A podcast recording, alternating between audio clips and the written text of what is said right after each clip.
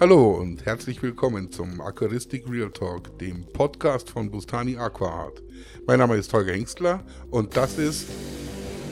Halt, stopp. Das ist meine Show. Ich bin Arne und heute ist Podcast Takeover. Podcast Takeover. Alles klar, Arne. Dann jetzt dein Podcast. Ja. Hallo Holger, heute ist das mein Podcast. Ähm, Hallo ja, Arne. du hast mich hier heute eingeladen und gebeten, das Ganze mal äh, andersrum zu gestalten. Genau. Heute frage ich dich mal, äh, wie das heute alles, wie das alles so bei dir aussieht. Ähm, und ich würde einfach mal mit der Frage reinstarten, Holger. Wie haben wir uns kennengelernt? Das ist nämlich äh, dem Thema hier eigentlich gar nicht zuträglich. Genau. Äh, es ist ja tatsächlich so, äh, dass ich ja neben der Aquaristik äh, früher natürlich deutlich mehr, heute deutlich weniger, auch so einen ganz ausgeprägten Schuhfetisch habe. Nicht zu verwechseln mit einem Fußfetisch. Ich finde Füße nämlich an sich ziemlich eklig, aber Schuhe an sich finde ich ziemlich geil. Also auch Füßen in Schuhen finde ich auch ziemlich geil. Und wir haben sammeln Sneaker beide und haben uns da eigentlich in dieser Münchner Sneaker-Szene äh, kennengelernt. Heute bist du ja in äh, Berlin und ich in München. Aber wir haben uns äh, tatsächlich äh, bei einem Release kennengelernt, wo wir beide um sehr früher Stunde schon mit dem Campingstuhl äh, vor dem Laden saßen. Äh, ich habe, glaube ich. Oder wie der Bayer sagt, aller Herrgottsfrüh. In aller Herrgottsfrüh. Und ich habe, glaube ich, auf einen New Balance äh, gespitzt und du auf den Diadora Purple Tape, glaube ich. Ja, so, so war es. Ähm, das, das, ich, mir geht's ähnlich. Ich bin heute auch nicht mehr so tief drin äh, wie damals. Ähm, es, es herrschten schon Gerüchte damals in der Szene, dass äh, du der Typ bist, der den Fisch mit seinem eigenen Namen hat. Ähm, genau. so, so wurde das immer erzählt, dass du, das ist der Typ, der hat, der hat einen eigenen Fisch, der heißt so wie er. Genau. Ähm, so, genau. So warst du damals bekannt. Da habe ich ja damals schon rumgeprahlt damit. Also das äh, tue ich ja heute noch. Das ist natürlich für äh, so, eine, so eine Szene was ganz Besonderes, wenn da jemand einen Fisch hat. Ähm, dann dann würde ich, äh, erzähl mir doch, also mich würde interessieren, ich weiß nicht, ob es alle da draußen interessiert, aber ähm, wann ist das mit dem Fisch passiert und wie, wie, wie, wie kommt man zu seinem eigenen Fisch? Ähm, mhm. Was muss man machen? Vor allem würde es mich halt vor allem interessieren, ähm, ich, ich bin ja jetzt recht neu da drin in dem ganzen Thema Aquaristik wieder, ähm, primär ja auch eher bei den Garnelen unterwegs, da gibt es nicht so viele Arten. Ähm, ich habe ich hab das Ganze immer so am Rande mitverfolgt über die Jahre, aber nie so richtig, nachdem ich früher mal äh, ein paar Garnelen hatte. Und ähm, ich kann mir nicht so richtig vorstellen, wie ich irgendwann mal dahin kommen könnte, einen eigenen Fisch zu entdecken. Du, da musst wann, du wann hat das Ex Expeditionsgame für dich gestartet? Ja. Das Expeditionsgame hat tatsächlich gestartet in 2005. 2005 hatte ich schon mal äh, die Gelegenheit, wie auch dann 2018 wieder, äh, relativ lange unterwegs sein zu können. Da gab es auch wieder Jobwechsel damals 2005 und in dieser äh, Zeit und mit der mit der kräftigen Abfindung, die man da damals auch wieder mitgenommen hat, habe ich ähm, beschlossen, dass ich auf meine allererste Noto-Expedition gehe. Ich habe erst ein paar Jahre vorher wieder äh, so um dieses Jahr 2000 rum äh, eigentlich wieder angefangen, so die kompletten ich sag mal, von, von 94 bis 2001 oder so. In der Zeit war ich nicht sehr aktiv. Da habe ich äh, was völlig anderes gezüchtet, aber das ist äh, auch wieder was für einen anderen Tag. Ähm, und ähm, dann 2005 hat sich tatsächlich also ergeben, dass ich da drei Monate mir Zeit genommen habe und wollte da entsprechend äh, auf Expedition gehen. Meine äh, damalige Freundin sollte die ersten äh, dreieinhalb Wochen äh, dabei sein und äh, dann sollte es eben äh, Richtung äh, Mosambik, Tansania gehen. Und das wollte ich dann allein mit einem Guide machen. Das ist dann auch genauso, ist das vonstatten gegangen. Und jetzt rufen hier schon Leute an. Das sollte man, vielleicht sollte man auch das abstellen. Send to noch ein Takeover. Das ist doch der nächste Takeover, der hier geplant ist. Ja, genau. Und ähm, ja, auf jeden Fall ist mein Mikrofon weg. So.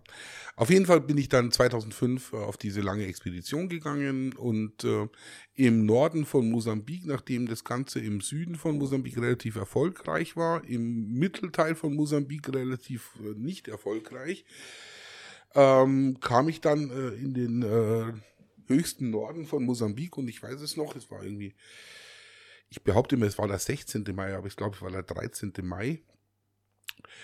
Und ich war in Musimba da Praia und ähm, unsere Tagesexpedition ging eben äh, da 30 Kilometer nördlich von äh, Mosimbua da Praia. Und da kam ich an so ein Gebiet, so, so ein, ja, wie nennt man denn das? So ein äh, Überschwemmungsgebiet von so einem temporären Fluss. Und da haben wir dann schon mal zwei Notobranchius-Arten gefangen, äh, die ähm, tatsächlich äh, nicht äh, ähm, ja, die nicht bekannt waren.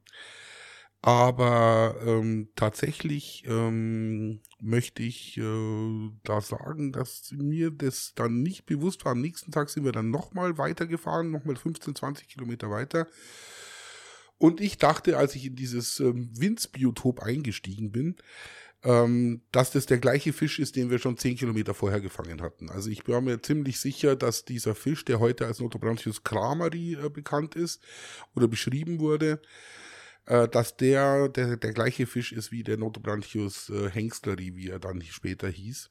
Und es hat sich tatsächlich erst in Malawi, als ich diese Fische nach äh, einer Woche äh, Irrfahrt durch Mosambik und nach Richtung Malawi da das erste Mal in so einer Fangstation ausgepackt und in Aquarien gesetzt habe, äh, wurde mir eigentlich erst bewusst, dass es sich wahrscheinlich tatsächlich um zwei verschiedene Arten handelt.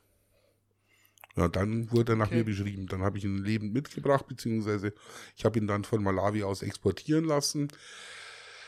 Der Bela, ein guter Freund, der heute in Paris, äh, früher in München gewohnt hat, äh, hat die Fische in Empfang genommen und meinte damals auch schon, das ist auf jeden Fall was Neues. Und äh, der Stefano Valdesalici, ein guter Kumpel von mir aus Italien, der hat den Fisch dann nach mir beschrieben.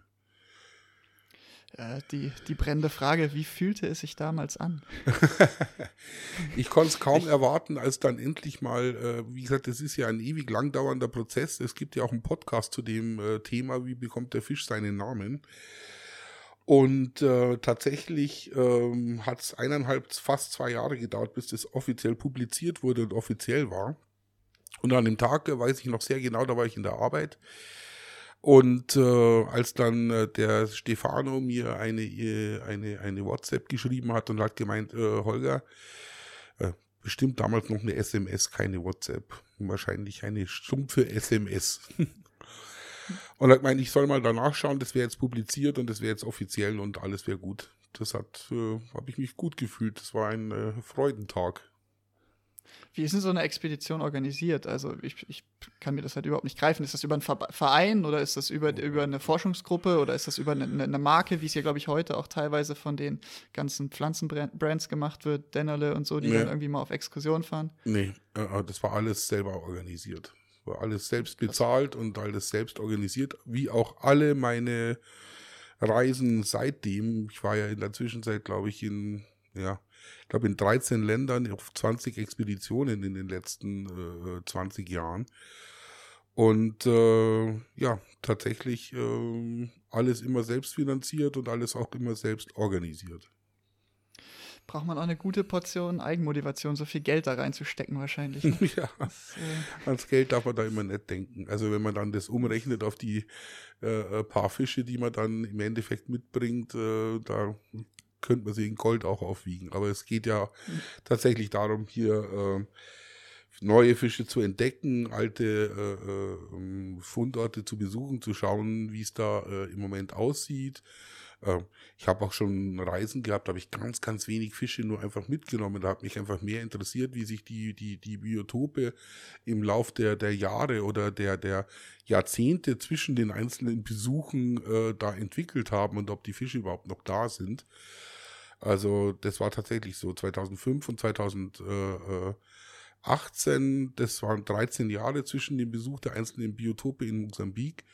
Und äh, da hat sich schon einiges verändert. Also Hengstleri war zum Beispiel äh, kaum mehr aufzufinden. Der ist von der linken Seite der Straße, da haben sie eine neue Straße gebaut, auf die rechte Seite der Straße das Biotop gewandert und war ein Reisfeld auch. Also es wurde von den Locals auch als, als Reisanbaufeld benutzt. Und waren nur noch ganz wenige Tiere da, aber es gab sie nach wie vor. Und zwar genau, also an der Stelle, bloß halt auf der anderen Seite der Straße. Also begrenzt sich das Biotop auch auf einen kleine, kleinen Bereich. Ähm, jetzt weiß ich ja von dir aus verlässlicher Quelle, dass es dich bald wieder nach Afrika zieht. Ja, Ähm, tatsächlich. Es ist so, aber wobei jetzt die erste Expedition, die wir jetzt machen werden, das ist, wird, es wird eher, eher Urlaub. Also ähm, wir werden nach Tansania fahren, wahrscheinlich um äh, die, die Jahreswende äh, rum, um Silvester rum. Äh, wobei wir gerade im Moment erst am Organisieren sind. Also wir sind wie immer äh, relativ spät dran, aber wir sind auch traditionell so Spätbucher. Also wir haben ja, wie du, ich, bin ich auch. wie du weißt, haben wir ja den, den, den, den Landy da in, in Tansania sitzen. Und äh, der steht uns ja jederzeit zur Verfügung. Insofern müssen wir da jetzt nicht viel außenrum planen, weil ein Leihauto und äh, erstes Hotel für die erste Nacht und äh, beziehungsweise unser Landy und das Hotel für die erste Nacht und dann muss der nicht nur noch die Flüge organisieren. Dann finden Was wir haben wir gerade für was. Temperaturen? Was haben wir gerade für Temperaturen da unten? Es ist heiß. Es ist äh, Okay, recht ja. heiß. Also ich muss jetzt mal schauen, ob es viel geregnet hat die letzten Wochen. Ich glaube nämlich nicht. Ähm, kann sein, dass wir relativ spät ähm, da in der, in, der, in der kleinen Regenzeit an der Küste sind.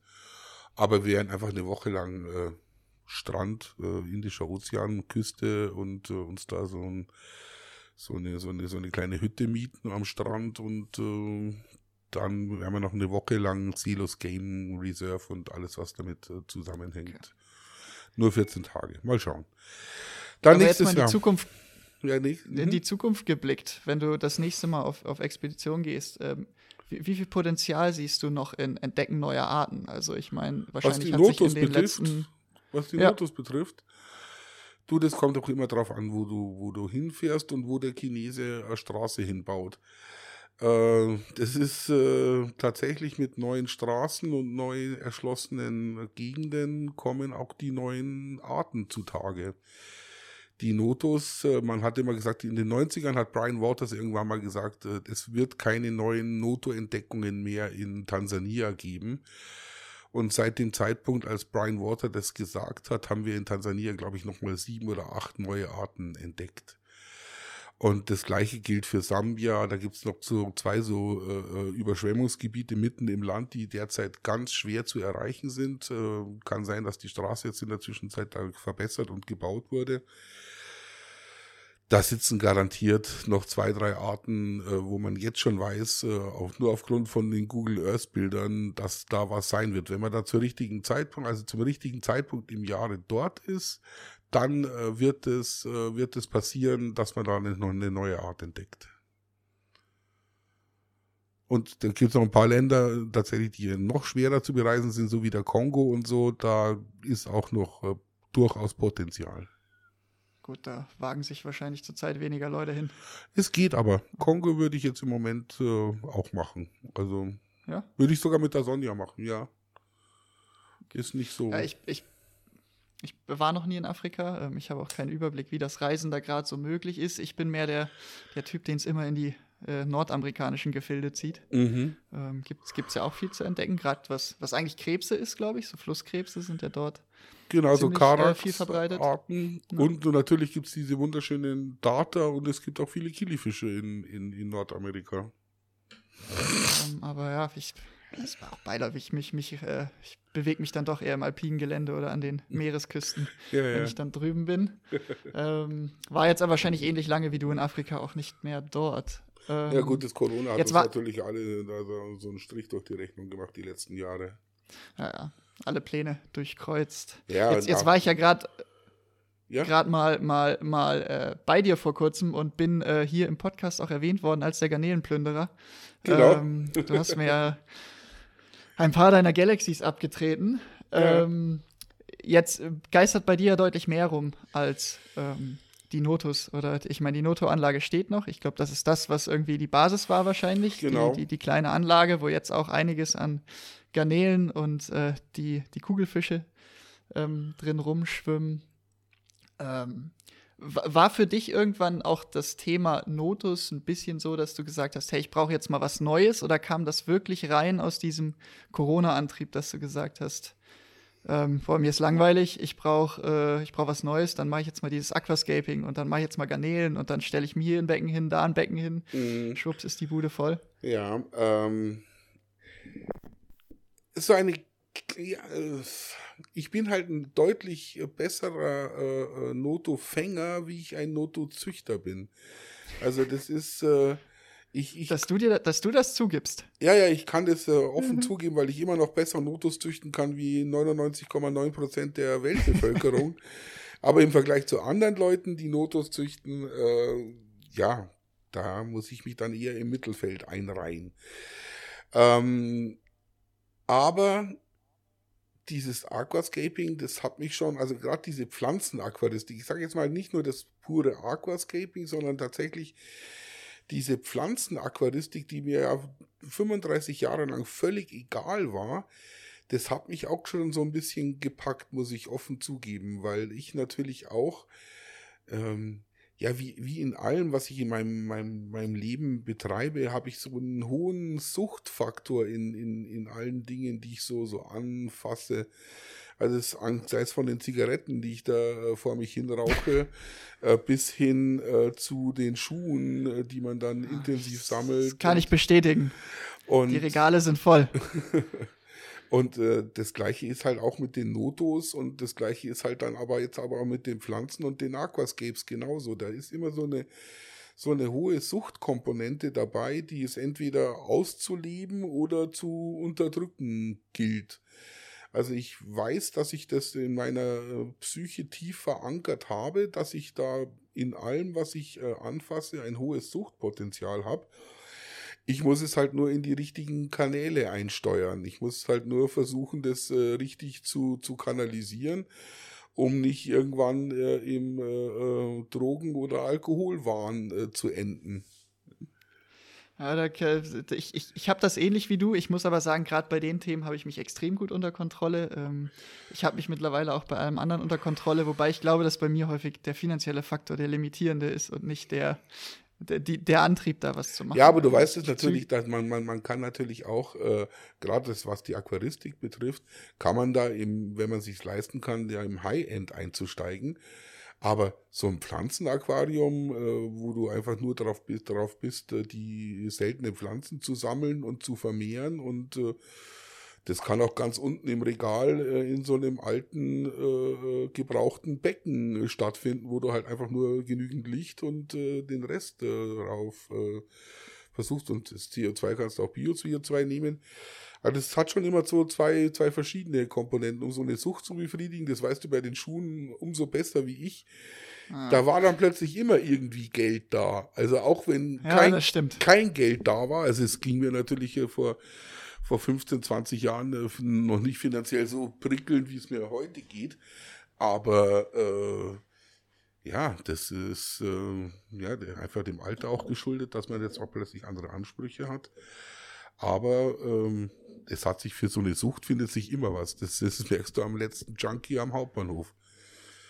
Jetzt ist der Vorteil bei den Schuhen, dass du, äh, dass das ja, wenn du es richtig machst, sich ein selbstfinanzierendes Hobby war. Ja, das stimmt. Ja, das so ab und zu ähm, äh, hat man da mal ein paar Glücksgriffe gemacht, äh, die man dann gleich mal weiterverkaufen konnte. Das ist so wahr. Und das zu, zu guten Preisen. Wobei ich glaube, dass wenn du das Richtige züchtest, wo, glaube ich, kannst du da auch schon ein bisschen. Also ich weiß nicht, ob sich selbst erhält. Würdest du sagen, es erhält sich selbst, wenn du das Richtige züchtest? Ähm, es kann auf jeden Fall äh, die äh, entstandenen Kosten deutlich minimieren, dass du mit so einer mit so einer Anlage irgendwie so wirklich auf, auf Null fährst, also wenn du so, so die Anfangsinvestitionen da auch mit reinrechnen musst, äh, glaube ich, wird schwierig. Aber ich glaube, dass wenn man das Richtige züchtet, beziehungsweise sich auf so ein paar Sachen, die einfach äh, gut gehen, aber ein bisschen kniffliger und seltener sind, äh, wenn man sich auf sowas versteift, äh, ich glaube, dass man da tatsächlich äh, zumindest mal die Stromkosten decken kann. Das glaube ich. Also das Thema Stromkosten. Die Energiekosten, ja, also ich sagte ganz ehrlich, wie gesagt, so eine Zuchtanlage, die braucht halt keine, keine Mords-LEDs. Ich habe meine alte Zuchtanlage, die ist ja immer noch so schön mit äh, alten äh, äh T8-Röhren äh, äh, beleuchtet, eher schwummrig. Und für die neue Zuchtanlage, die neue alte Zuchtanlage, die ich jetzt halt gekauft habe, Ähm, da haue ich so, so, so LED, so Einzel-LEDs äh, von Samsung, die kosten irgendwie 20 Stück, äh, 20 Euro, inklusive dem Transformator. Also. Ja, mehr, mehr, brauchst du am Ende nicht. Ähm, ich habe jetzt auch mal im Zuge des Ganzen meine, meine Stromkosten hochgerechnet. Es gibt ja tatsächlich so Aquarienkostenrechner. Echt? Ähm, Gibt's sowas? Ich mein, die, ja, ja, es gibt online, wie es für alles Rechner gibt, kannst du hintippen, dann kannst du da eingeben, was es ist, wie viel Watt, wie lange läuft das und dann rechnet er dir am Ende aus, was deine Gesamtstromkosten für das Becken sind. Mhm. Ähm, ich meine, mit den, den Garnelenbecken, die ich hier stehen habe und dem kleinen Pflanzenbecken, äh, wo auch CO2 und eine ordentliche Leuchte drüber ist, das ist vernachlässigbar, ganz ehrlich. Das ist äh, mhm. aktuell noch absolut vernachlässigbar. Ähm, das oh. sind, was hat er mir ausgespuckt, sieben Euro im Monat oder zehn Euro. Das ist ja. Ja, also das ist eine Schachtel. Genau, das ist äh, die Hälfte von dem, was ich jeden Tag wegrauche. Wobei ich jetzt mal gespannt bin, wenn es jetzt äh, vielleicht da äh, um, sich um neue Häuslichkeiten bei mir dreht, sicherlich auch mal ein Aquascape kommen wird, mhm. ähm, wo weil ich am Ende finde, was ich teilweise jetzt bei diesem reinen Halten von Tieren oder Pflanzen, wie du sagst, im definitiv günstigen Bereich, finde ich persönlich, ist mir das manchmal zu unstylisch. Also ich finde, wenn du, du hast dann, wenn man so die Internet, die Bilder guckt und so, das sind dann halt Regale, da schmeißen die halt ein paar Becken drauf und dann sieht das halt alles wirr aus, die Kabel hängen überall rum, die Leitungen hängen überall rum. Für mich persönlich, und das hat mich damals auch wieder in die Aquaristik gebracht, auch da bin ich auf jeden Fall durch dieses Aquascape, durch ADA, darauf bin ich gestoßen. Dann habe ich wieder gesagt, ah komm, du hattest doch mal Garnelen, guckst mal da rein, man kann es super verbinden. Aber am Ende äh, hat mich wieder abgeholt, dass alles so so stylisch aussah. Ja. Jetzt ist das stylisch sein natürlich super schwer reproduzierbar, gerade als Anfänger. Ja. Ähm, und es kostet richtig viel Geld, aber ich finde es, ähm, das ist für mich noch so ein wichtiger Faktor. Und ich suche gerade noch nach einer Möglichkeit, eine Garnelenzuchtanlage sozusagen aufzubauen, die geil aussieht. Mhm. Da kann ich dir äh, äh sagen, wenn die mal ein paar Jahre läuft, dann sieht es richtig geil aus. Ich kann da nur auf meinen Kumpel Werner äh, äh, zurückführen, der, der, hat seit Jahren und Jahrzehnten die Garnelen. Und wenn der seine Garnelenbecken also drei, vier Jahre lang äh, stehen hat, das sind so 25 Liter Becken, dann hat er in jedem einzelnen dieser Garnelenbecken ein anderes Moos drin also auch so ganz seltene Moossorten, weißt du, so Rare Moos und, und äh, Kamerun Moos und, und Bucephalandra Moos und weiß der Teufel was. Und wenn das mal zwei, drei Jahre lang da drin vor sich hin äh, wächst und äh, vor sich hin sich ausbreitet, äh, dann sieht es jedes Mal stylisch aus, sieht jedes Mal gut aus. Du hast noch ein paar Putzen drin, weißt und dann äh, sieht es plötzlich auch nach was aus. Und äh, dann hat er da auch nur so Funsel-LEDs drüber, aber das langt für das Moos und die putzen äh, durchaus aus. Und äh, wenn du mal so eine ganze Reihe, dann hat er das sechs, sieben Becken so nebeneinander. Und äh, ja, dann sieht das schon gut aus. Absolut. Ist bei mir auch, glaube ich, so ein bisschen Selbsttherapie. Ich bin eher der ungeduldige Mensch und ähm, muss mich hier jetzt in Geduld üben, dass das alles eben seine Zeit dauert. Aber ich finde auch das Ganze drumherum, die Möbel und so. Ich finde das, das mhm. Ganze, die, die, die, die Filter, die Möbel, die Lampen, klar, in diesem Aquascaping-Bereich, du findest da super geiles Zeug, das sieht alles schick aus. Aber ähm, in diesem, ich sage jetzt mal Low-Key-Technik-Bereich. Ja, ja. Diese Innenfilter, weißt diese, diese Schaumstoffpatronen, äh, dann hast du vielleicht noch einzelne Heizer da irgendwie drin, wenn du nicht den ganzen Raum heizen willst und äh, hm. sieht halt scheiße aus. Ist halt, ist halt einfach so. Und dann gehst du halt in diesen Aquascaping-Bereich äh, rein. Und äh, ja, ich bin ja gespannt, ob das, ob das bei mir so klappt. Ich habe jetzt mal so einen Dutch-Style eingerichtet. Und da sind ja jetzt gerade diese, diese gelb-schwarz äh, gestreiften äh, Tiger da drin. Und ja. äh, du fühlst dich da auch an, anscheinend relativ wohl, aber äh, man sieht sie halt nicht. Aufgrund des Pflanzenterrors, der da vorherrscht, äh, sieht man sie halt kaum. Sind es erstmal zehn Stück nur. Aber wenn die sich mal ordentlich vermehren, dann wird das auch noch mal anders sein. Aber ist auch mal. Ja, auch die Frage, ob sie sich da gut vermehren in dem Ding drin und äh, mit, mit, dem ganzen Dünger, den du da reinklopfst, wahrscheinlich. Ne? Ja, ja. Also erstens Dünger und zweitens ist halt der, der CO2-Gehalt auch immer kurz, kurz am Limit. Es ist halt so. Also, ich würde sagen, in meinem Pflanzenbecken, die, die, die Neos, die ich drin habe, das sind hier so Blue Jelly, Neocaritinas, äh, die vermehren sich moderat. Nicht so, die explodieren jetzt nicht. Mhm. Vielleicht sehe ich sie auch einfach nicht, weil alles zugewuchert ist. Ja. Aber wenn ich dann mal, wenn dann mal Futter reingeschmissen wird und die nach vorne kommen, dann denke ich mal so, ja, hat sich jetzt ja, moderat. Ja, aber du hast auch einiges, gesehen, das, das Galaxy-Becken, das ich da bei mir rumstehen habe, das ist ja so, ein- so, ein- so ein kleines 45F.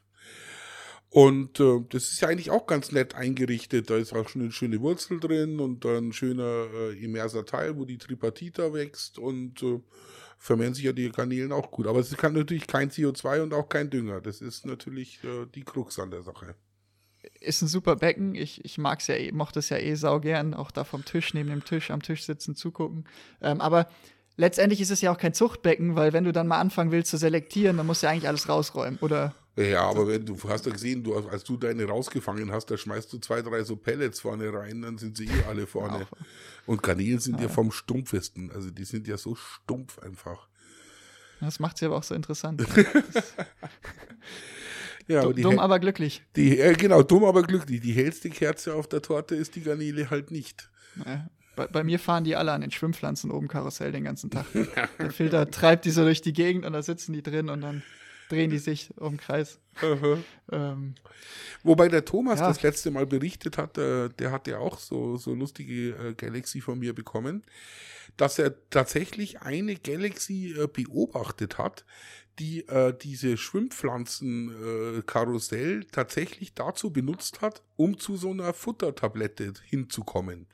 Die war nämlich relativ an der Oberfläche äh, an so einer anderen Schwimmpflanze hängen geblieben und äh, hat sie beobachtet, wie sie zweimal tatsächlich so ein, so ein Schwimmpflanzenschiff genommen hat und äh, sich unten dran gehängt hat, bis sie halt da an dieser äh, Tablette gelandet ist und dann abgestiegen ist. Dann ist sie wieder abgestürzt, dann ist sie wieder am anderen Ende des Aquariums wieder in, neu in den Zirkel eingestiegen.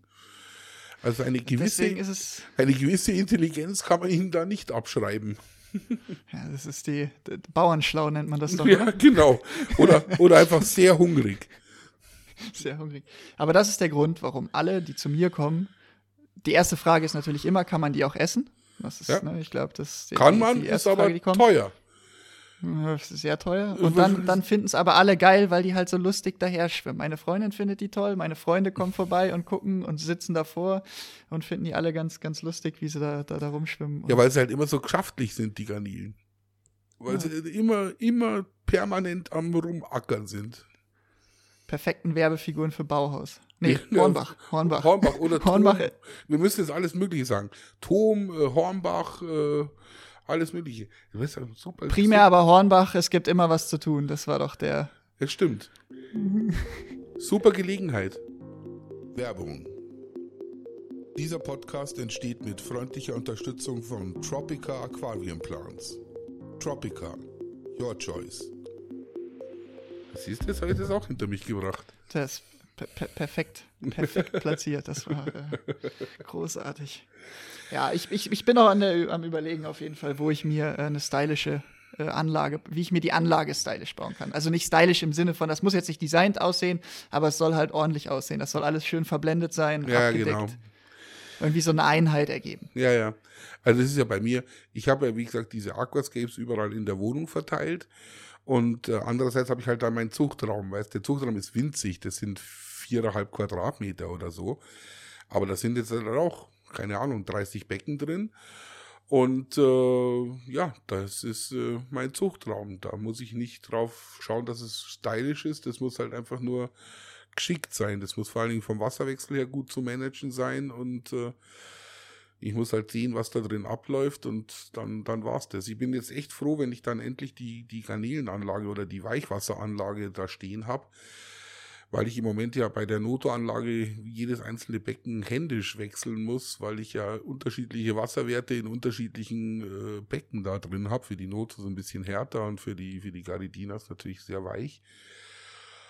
Und wenn das jetzt mal dann in eine Weichwasser und in eine echte Noto-Anlage wieder übergeht, da bin ich dann echt froh, weil der Wasserwechsel, dieser händische, das macht mir rasend. Das kann ich bei den Garnelen machen, weil die ja nicht so viel Wasserwechsel brauchen, aber bei den Fischzuchten, da ist einfach der Wasserwechsel das A und O, äh, um die voranzubringen und äh, ja, mal schauen. Aber bei, bei Fischen fehlt mir die Erfahrung. Ich bin äh, tatsächlich äh, hier strictly bei den Garnelen noch unterwegs, aber wie gesagt, das ändert sich ja hoffentlich bald.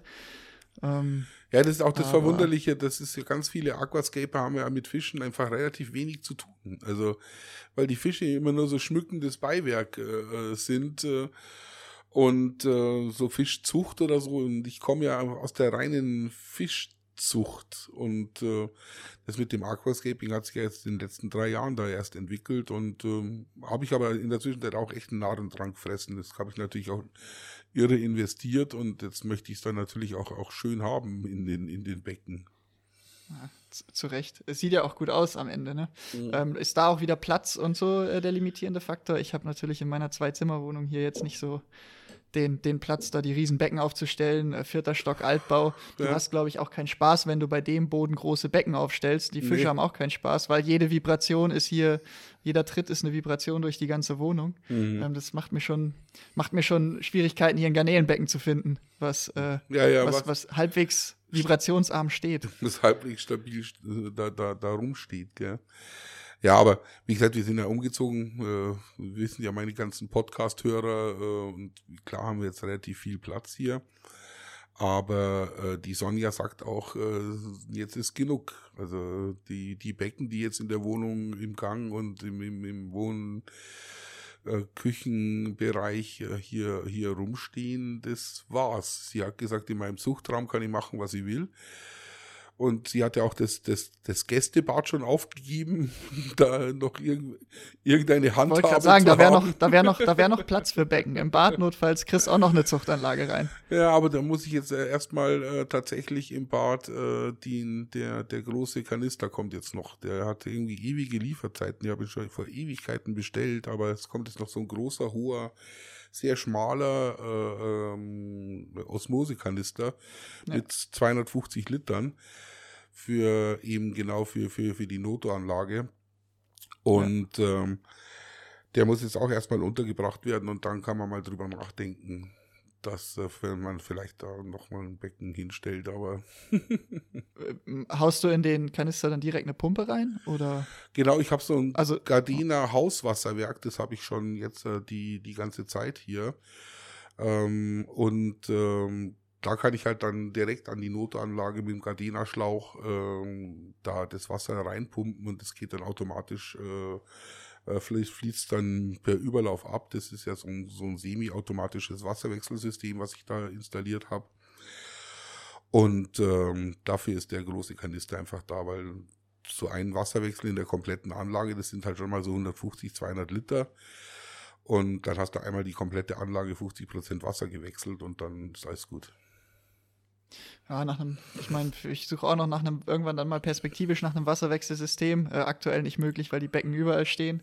Aber wenn es dann mal ge, ge, gebündelt steht, irgendwas. Ja. Es muss ja hier wiederum jetzt sein, dass alles schön langsam reinläuft, ne? Bei den Garnelen immer vorsichtig ja. sein, nicht einfach reinschütten. Ja, meine Aquascapes ähm, wechsle ich auch relativ brutal. Also ich mache ja auch äh, gerade am Anfang relativ viel Wasserwechsel und ähm, da 30 Prozent raus und dann schön mit dem Gardena Hauswasserwerk hier mit drei Bar wieder rein. Also ich habe halt so ganz normalen Gardena Schlauchrolle mit dieser Tülle, wo du das regeln kannst. Ja. Ja. Und äh, die, die Garnelen, die tue ich tatsächlich derzeit aus einem anderen Kanister äh, befüllen mit so einer ganz kleinen Pumpe. Da läuft es tatsächlich relativ langsam rein. Aber du machst das mit Pumpe? Ja, ja. Ich mache alles. Also, ah, also, ich ich mache den Klassiker mit Hochstellen, einmal ansaugen und dann okay. ran. So nee, mache also, ich noch. Nee, das ist also auch bei den anderen Garnelenbecken und auch bei dem Paludarium, das du gesehen hast, ähm, nehme ich schon, schon den Wasserwechsel mit der Pumpe. Das ist mir sonst zu anstrengend. Das ist dann auch zeitintensiv.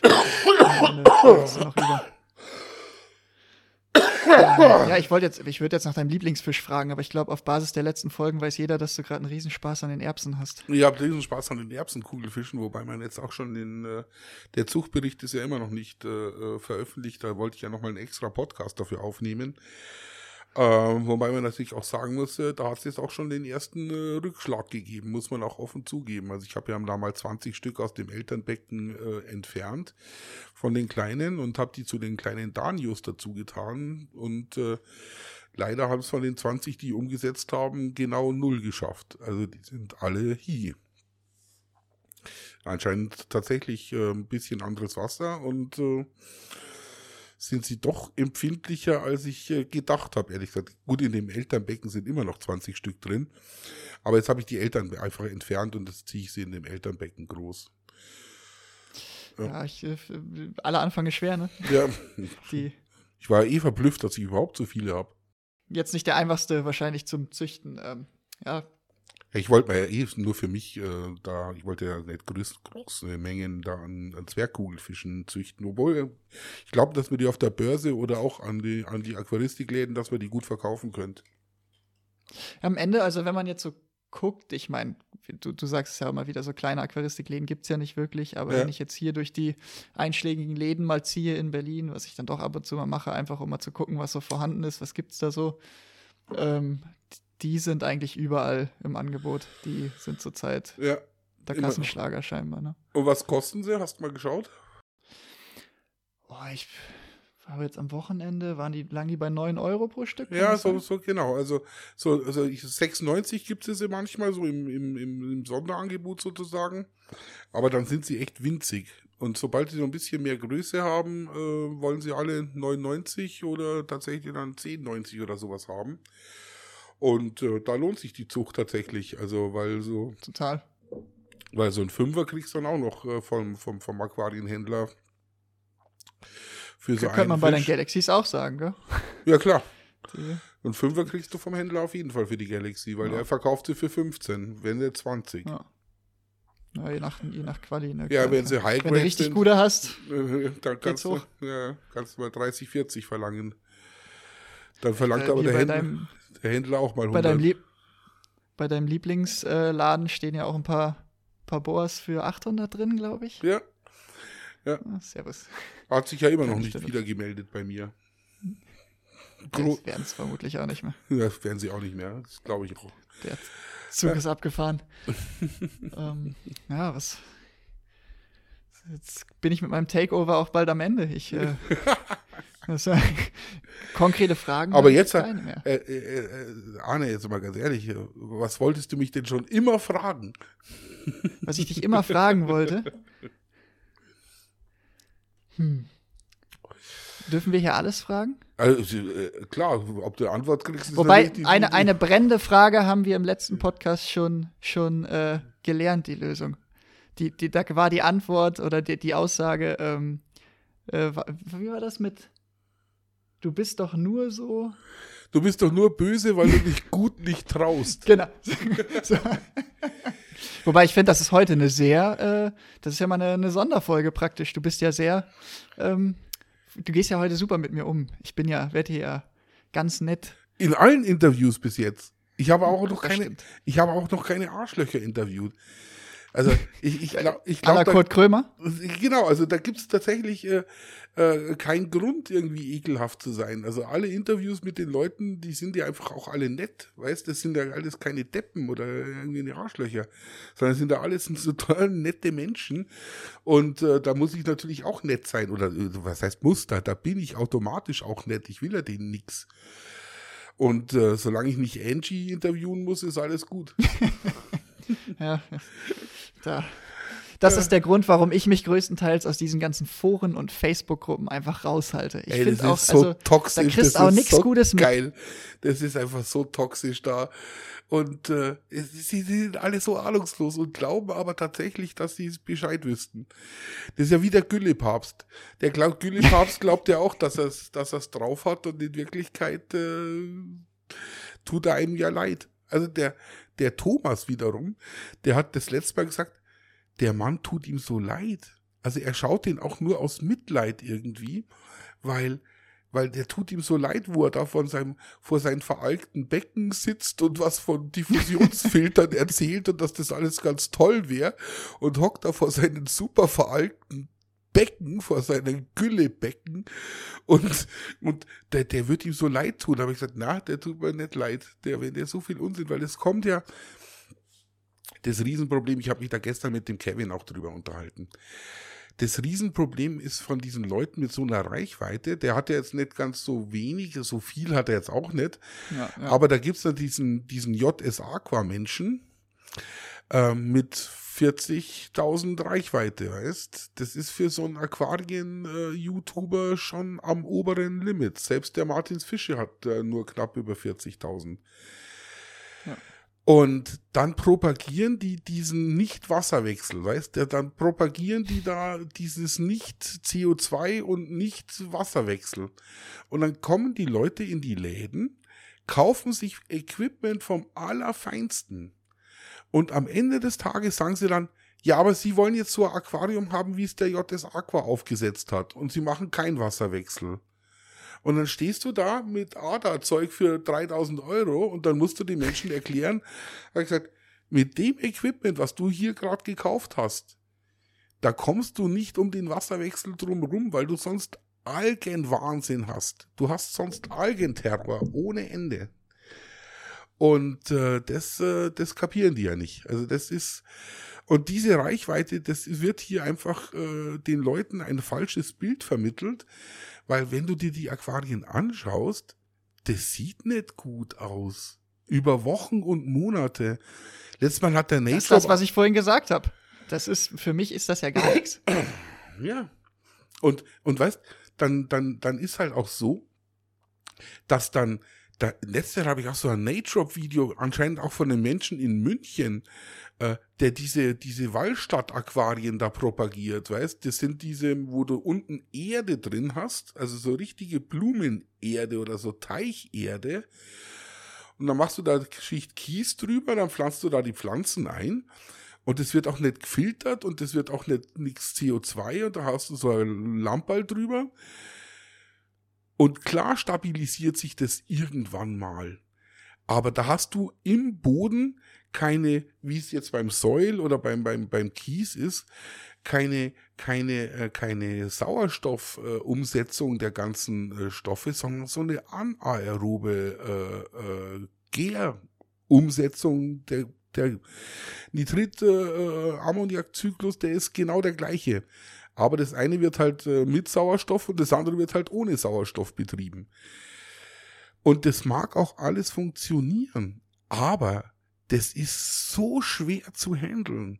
Und wenn du dann mal so eine Pflanze rausreißt und da so eine Methanbubble äh, unten drunter mal burstet, dann ist alles tot, was drin ist. Ist halt vorbei. Oder du hast halt Algenterror dann wieder vier Wochen lang oder sechs Wochen. Das hat auch der Typ gesagt. Er hat gesagt, das dauert halt acht bis zehn Wochen, äh, dass das Aquarium da äh, einigermaßen ansehbar ist. Dann wird's irgendwann mal.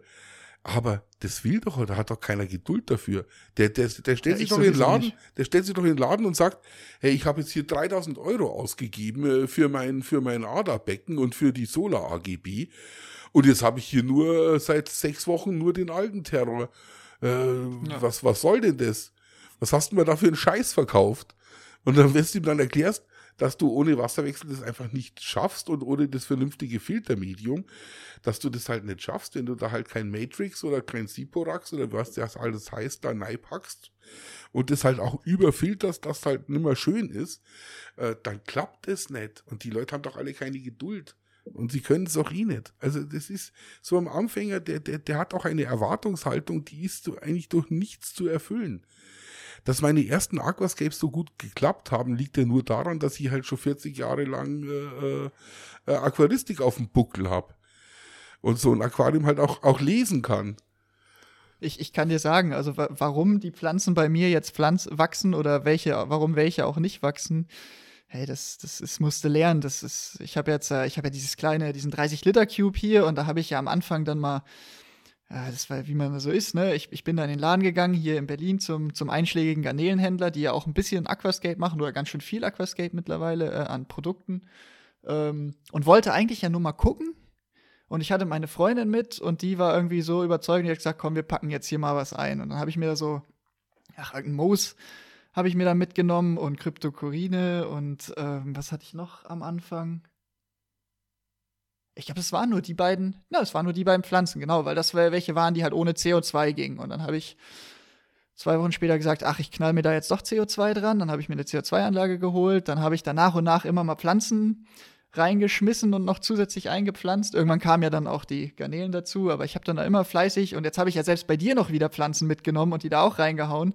Aber dann mal zu verstehen, bis warum funktioniert was und was nicht. Also hier mein, äh, manche explodieren. Ähm, jetzt sind plötzlich, habe ich auf einmal jetzt plötzlich Algen. Ich hatte in dem ganzen Becken über ein Jahr lang keine Algen. Jetzt auf einmal kommen die Fadenalgen.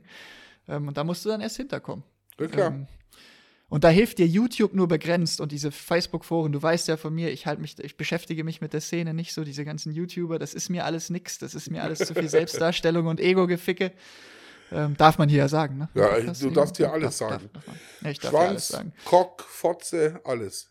Okay, sehr, sehr gut. Mir, mir, mir ist das einfach nix. Ich finde, die, jeder erzählt dir da was anderes. Das ist so alles so, so aufgeheizt. Jeder will klugscheißern, jeder will das letzte Wort haben. Jeder macht die 90 Tage XY-Kur und die 60 Tage ich probiere dies. Und am Ende weißt du eigentlich gar nicht, was war jetzt das Bessere. Deswegen halte ich mich da einfach fern. Ähm, probier viel selber, guck mal rum, frag dich. Ja, Mein ist Gott, ist aber tatsächlich so. Und äh, wenn, wenn irgend so ein Problem auftaucht, dann gibt es dann natürlich immer äh, äh, auch eine vernünftige Lösung. Du, das 60er-Becken, das Iwagumi, das, äh, äh, das hast du ja auch gesehen, das neu eingerichtete, das, das läuft jetzt fast drei Monate. Und das sind trotz intensivsten Wasserwechsel, kommen da immer wieder so ein paar Fadenalgen hoch. Das liegt natürlich daran, dass der Bodendecker jetzt, jetzt auch nicht so viel äh, braucht, sage ich jetzt mal, von dem, von dem, von dem, von dem ganzen Dünger und Zeug. Aber dann, dann bin ich mal mit der Düngerdosis nach unten gegangen, so ein bisschen. Und äh, schwuppdiwupp hat der Bodendecker angefangen rumzuzicken. Weißt, das ist halt Kuba unten Ja. drunter. Das ist halt auch nicht so das Einfachste.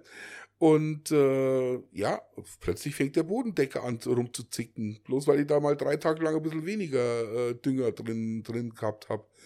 Also es ist schon, man muss schon sein Aquarium einfach lesen und äh, versuchen da entsprechend zu, hopp, ja, versuchen da entsprechend äh, zu agieren, wenn irgendwas äh, äh, schief läuft. Und im Notfall tatsächlich einen Menschen fragen. Der Pachi hat es auch relativ äh, gut, äh, ähm, äh, gut gesagt. Er hat gesagt, wenn man so anfängt mit so einem Aquascape und mit so einem Pflanzenaquarium, dann soll man sich auf einen, also auf einen soll man hören, der das schon erfolgreich gemacht hat Ja. und nicht fünf Methoden miteinander durchmischen. Weil das ist, glaube ich, echt ein super Tipp, wenn du sagst, ich will eigentlich wieder JS Aqua Kai äh, keinen Wasserwechsel machen und äh, ich will aber Diffusionsfilter wie der Gülle-Papst und äh, als nächstes will ich aber dann äh, so eine Hightech-Lampe drüber haben äh, wie der Herr Aquaowner, äh, dann, dann klappt's halt nicht. Du hörst auf einen und das ziehst du dann durch und wenn es dann nicht klappt, dann kann man immer noch ein bisschen an den, an den Schrauben drehen, damit es klappt. Aber dann hat man wenigstens so ein bisschen äh, so, so die, die Chance, dass das klappen kann, weil es ist ja schon mal erfolgreich äh, durchgezogen worden in, in dieser Methodik. Und der Thomas, der macht es genauso. Der, der, wenn der irgendein Problem hat, dann ruft er mich an. Er sagt, ich, ich habe vor 30 Jahren Aquaristik betrieben, aber das hat ja mit den heutigen nichts mehr zu tun. Und wenn da jetzt irgendwie eine Algen oder sonst irgendwas äh, äh, äh, kommt, dann fragt er mich halt. Oder wenn er sonst die Garnelen irgendwie rumzicken, dann fragt er mich halt. Und dann, äh, bei dem klappt es auch erst rein alles. Also sonst äh, wirst auch irre im Kopf. Und wie gesagt, die Darstellung. Und dann ist das auch noch eine halbe Werbeveranstaltung und hier ständig Werbung. Und Ja. Hey, ich finde, ich find, ein paar gibt's, die finde ich ganz unterhaltsam, aber die sind. Werbung. Da ist sie, die Werbung. Die, du bleibst auch davon nicht verschont. Jetzt äh, hast mich erwischt. Ja, Ähm, nee. Ja, aber es gibt so ein paar, finde ich, auf der, in dieser YouTube-Welt, aus dem, primär aber aus dem Ausland, die finde ich ganz unterhaltsam hier. Äh, aber das, das gucke ich mir dann an, weil das unterhaltsam ist. Ja, so, so ein, äh, wie heißt der, Rio Watanabe da aus Japan. Genau. Den finde ich halt lustig. Ja, ich- Dem gucke ich halt gern zu. Genau. Wie er seine Shop-Touren macht und so. Der versucht da aber auch nicht rumzuklugscheißern und irgendwem was zu erzählen. Vor allem hast du bei dem in die Anlage schon mal reingeschaut. Da, da, das sind auch ein paar Becken, die sind jetzt nicht so prickelnd, sag ich mal. Sein Aquascape, also sein Competition Aquascape steht natürlich immer super da. Aber wenn du mal so links und rechts in seine Zuchtbecken oder in seine, seine anderen Becken reinschaust, da ist ja auch nicht alles Gold, was glänzt. Und der macht aber auch kein Hehl Aber- draus. Genau, er sagt dir aber auch nicht, er ist der, sondern das ist halt Unterhaltung. Der macht Unterhaltung, genau. der macht seine Touren, der ähm, und wenn er Wissen vermitteln will, dann kommen halt Leute, die Ahnung haben in seine Videos und die erzählen, was sie da machen. Ja. Also ja, es ist halt. Das ist mir dann das, was mir mehr abgeht. Bei den deutschen äh, äh, YouTubern gibt es eigentlich wirklich nur einen, äh, wo du dich darauf verlassen kannst, dass er das äh, so darstellt, äh, wie es ist. Das ist der Martin. Der Martin von Martins Fische, dem seine Zuchtprojekte, dem seine Beckengestaltungsprojekte. Der probiert viel aus, der hat halt viel Erfahrung ja. auch und äh, der macht jetzt keine klassischen Aquascapes, aber das, was der da äh, macht, das ist einfach so, wie es ist und so stellt das da. Mit der Handykamera gefilmt, ohne großen Aufwand. Und äh, das ist meines Erachtens ja. der glaubwürdigste äh, YouTuber. Und die Aquadicted-Jungs natürlich noch, die äh, auch hier aus der Oldschool-Aquaristik einfach kommen, aus den 90er Jahren. Und hier auch äh, ganz klar sagen, äh, uns auch nicht nötig haben, da irgendwelche Sponsoring von irgendwelchen Sachen da toll zu finden. Ähm, nee, weil sie halt im Laden arbeiten und da halt jederzeit äh, auf das Zeug zugreifen können und da eine ganz offen, ganz offene Kommunikation auch einfach mit den, mit den einzelnen Produkten haben. Ja, aber es ist, ich, ich finde es ja nur einfach lustig. Also ich finde es ja tatsächlich einfach lustig. Ich bin ja so ein kleiner Kanal nach wie vor, aber äh, die Leute merken so langsam, also gerade die anderen YouTuber vor allen Dingen merken so langsam, äh, äh, dass selbst mit so einer geringen Reichweite äh, man da Trends setzen kann. Also wie zum Beispiel, es ist jetzt tatsächlich rum, dass der Güllepapst der Güllepapst ist.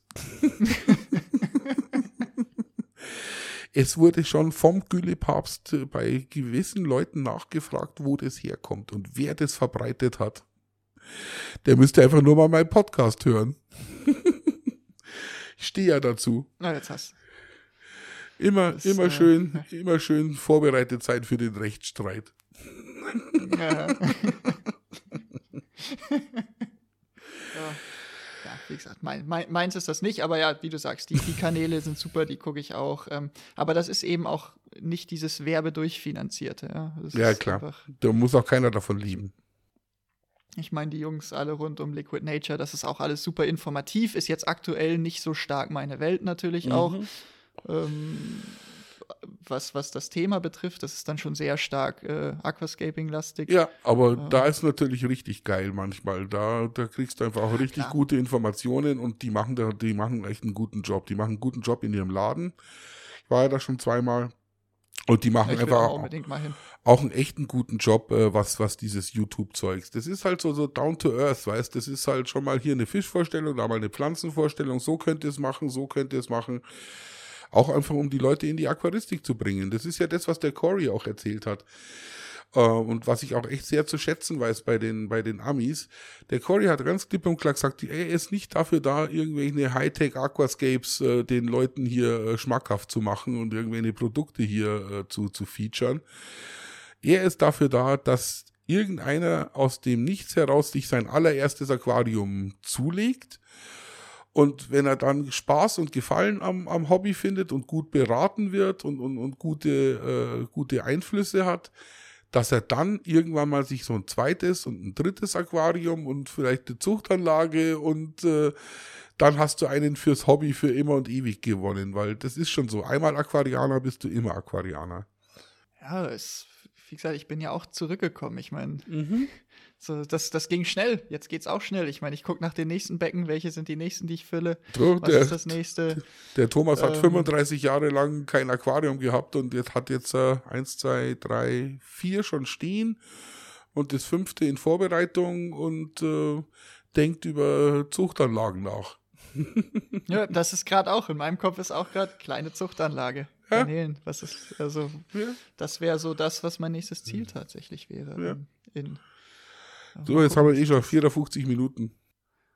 Ja, dann, dann können wir das ja in einer, wir sprechen uns in einem Jahr nochmal und gucken, wie es bei mir aussieht. Ja, genau. ja, jetzt musst du erstmal deinen Mietvertrag klarkriegen mit der, mit der neuen Wohnung und dann ist da. Äh, dann kommt der Medaka-Teich noch auf dem Balkon. Genau. So schaut's aus. So sieht's nämlich aus. In diesem Sinne. Ja, Gibt's Takeover. einen Rant? Hm, Ich glaube, ich habe genug Nö. gerantet zwischendrin, oder? Ja, es passt heute kein Rant. Äh, Beenden wir es friedlich. be beenden wir es friedlich. Ähm, ja, vielen Dank, Arne. Danke, ich hoffe, es hat gepasst. Hat Ja, Spaß gemacht. Es hat Spaß gemacht, auf ist mein Fall. erster Podcast, den ich jemals. Ich mache ja viel mit Podcasts, wie du weißt. Äh, Der, der Ich, Arne ist äh, übrigens äh, schuld, dass ich äh, Podcast mache. Also unter anderem. Weil es war ja damals, als ich da angefangen habe, ich wollte irgendwie YouTube-Videos machen und äh, habe mir da alles schon zugelegt und äh, aufgerüstet und dann äh, hat der Arne irgendwie gemeint, ob ich da Bock auf diese ganzen Schneiderei und ähnliches hab und im Podcast wäre das halt viel einfacher. Da wird man einfach quatschen und äh, ich sollte doch mal dieses Podcast-Format äh, probieren. Und äh, ja, weil der Arne hat beruflich mit Podcasts zu tun.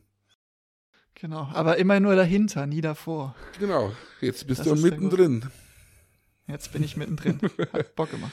So, hat, hat Spaß gemacht. Dann moderiere ich jetzt mal kurz ab und dann äh, ratsch mal weiter, wenn ich dies, den Rekordknopf äh, äh, gedrückt habe und äh, hier Das äh, das am Ende ist. 55 Minuten, machen die wir. Interviews werden auch immer länger. Gestern mit dem Kevin, Ja, es ist. mit dem Kevin, das kann ich auch noch ankündigen. Ich habe gestern mit dem Kevin von Aquadicted äh, ein Interview in, in, in, äh, in Arnstadt geführt und äh, eine Stunde zehn. Und wir haben am Ja. Ende, und am Ende haben wir gesagt, eigentlich haben wir jetzt gar nichts erzählt. Äh, wir machen einen zweiten Teil, dringend ein zweiter Teil. und zwar bald. Jetzt ist die Frage, welches der beiden kommt erst raus? Äh, der Takeover. Vielleicht, wenn. Der Takeover. Ah ja, also ich hatte vor, den Takeover eigentlich jetzt die nächsten, kommt darauf an, wie wir das jetzt mit den Tonspuren hinkriegen, äh, die nächsten ein, zwei Tage zu äh, releasen. Das machen wir schon. Ja, das kriegen wir schon hin.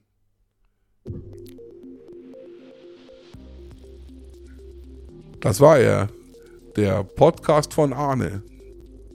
Vielen Dank und äh, bis zum nächsten Mal.